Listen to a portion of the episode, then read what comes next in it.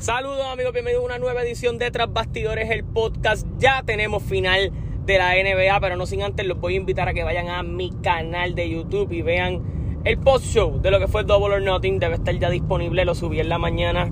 Creo que iba a ser un mejor programa que, tener que grabarlo a las 1 y pico de la mañana cuando pues casi finalmente se acabó el evento, fue como a las dos y pico, y entre lo que uno pues prepara y graba, dije pues, para el carajo, lo grabo, lo grabo temprano, así que eso ya debe estar disponible para ustedes. Eh, y voy a decir solo una cosa, si CM Punk se convirtió en el campeón mundial, pero no tiene que ver nada con CM Punk mi línea de pensamiento. Mi línea de pensamiento va más hacia Tony Khan. Y mi línea de pensamiento hacia Tony Khan es la siguiente. La razón no grita. Brother, eh, por ejemplo, Eric Bischoff hizo unos comentarios. Ellos hacen la conferencia de prensa.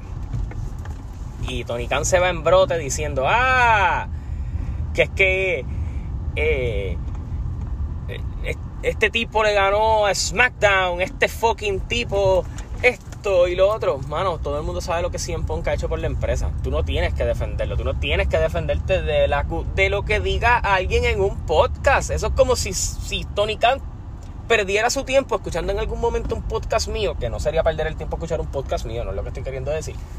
Pero coge un podcast mío y viene y dice, ah, yo no le creo lo que dice ese tipo de Carlos Toro porque mira lo que nosotros hemos hecho. Yo sé lo que han hecho y yo sé desde la perspectiva que lo ven, pero tú no tienes que defender tus decisiones. Tus decisiones están allí y el tiempo y la fanaticada te va a dar la razón.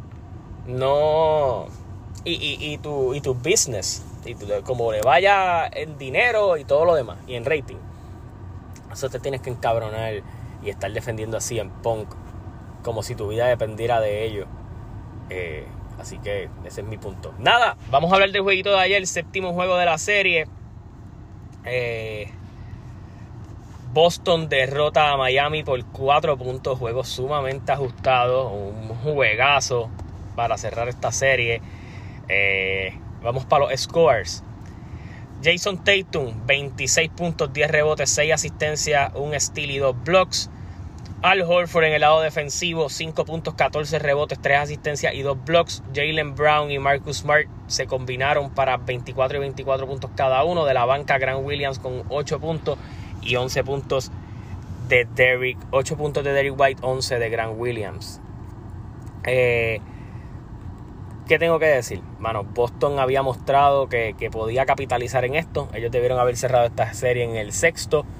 Eh, y pues, eso fue un poquito más complicado. Pero han, logrado ir limpiando poco a poco. Llegan a esta semifinal, a esta final de la NBA con todo el hambre, con todo lo que han tenido que superar.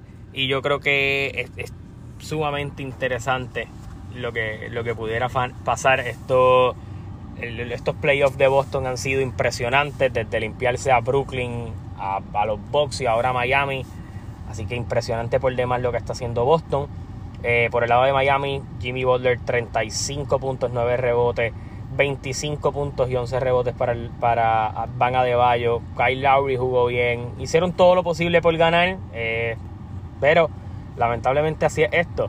Así que ya tenemos final. La final comenzaría creo que el jueves a las 9 de la noche arrancando en cancha de los Warriors. Eh, Boston se enfrenta a los Warriors a las 9 de la noche. Ay, predicciones de la final. Qué difícil es esto porque eh, por un lado está el fan, por un lado está eh, la realidad.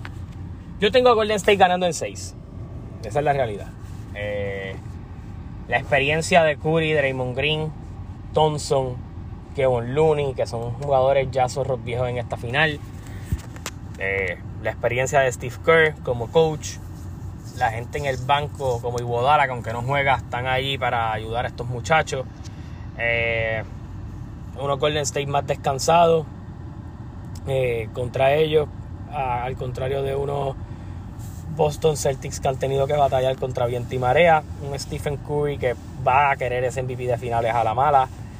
Eh, sí, el banco tal vez tiene unas carencias por el lado de, Golden State y, Boston ha logrado mostrar con penetración. Eh, en el lado defensivo sabemos cuál es mejor equipo, pero veremos a ver si la defensa logra parar a una ofensiva organizada elite como la de los Golden State Warriors. Así que, de todas maneras, mi corazón está con Boston, pero mi dinero con Golden State. Así que nada, los invito a que estén pendientes a mi canal. Hasta la próxima, se cuidan, nos vemos.